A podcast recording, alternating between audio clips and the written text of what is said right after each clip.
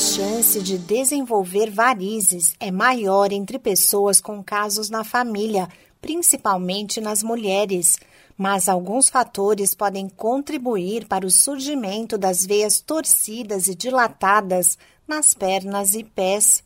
Um deles é o aumento de peso. Os quilos extras sobrecarregam e pressionam os vasos responsáveis por transportar o sangue nos membros inferiores.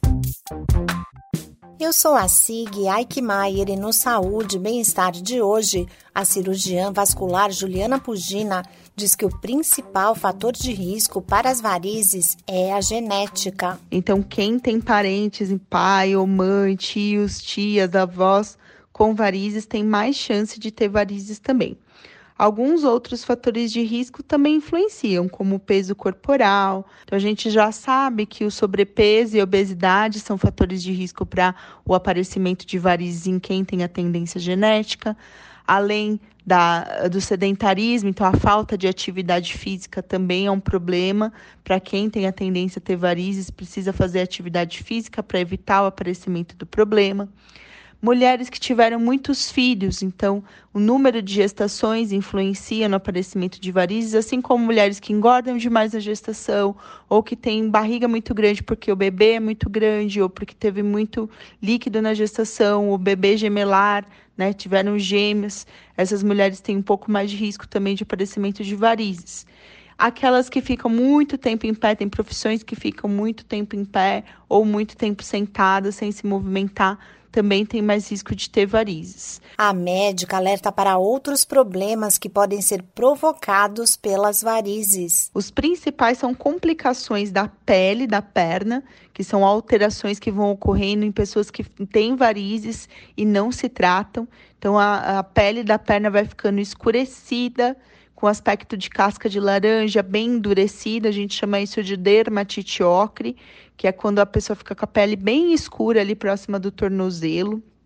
E se a pessoa mesmo assim não se trata, essa inflamação vai piorando, aumentando e pode levar ao aparecimento de feridas na perna, que são as famosas úlceras venosas ou úlceras varicosas. Além disso, quem tem varizes tem mais chance de ter flebites e tromboses, que são a, a coagulação do sangue, né, dentro dos vasos, né, dos vasos venosos.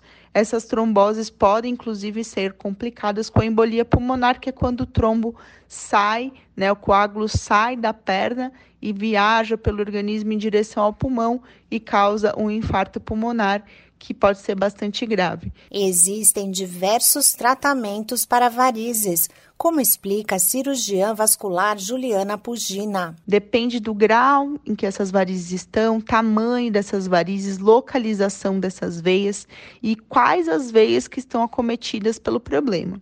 Nós temos desde tratamentos para vasos mais superficiais, que são aqueles vasinhos bem pequenininhos próximos da pele.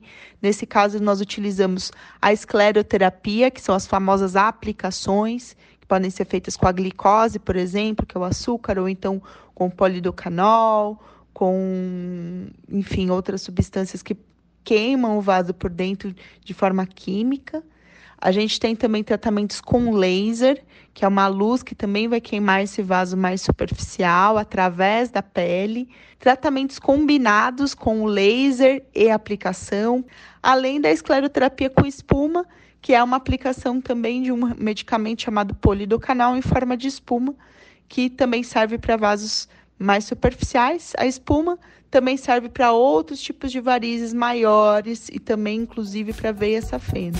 Para as varizes maiores, o tratamento geralmente é feito com a cirurgia convencional, que, de acordo com a médica, também traz um ótimo resultado. A diferença é que o período de recuperação é um pouco maior que o do tratamento com laser. Esse podcast é uma produção da Rádio 2.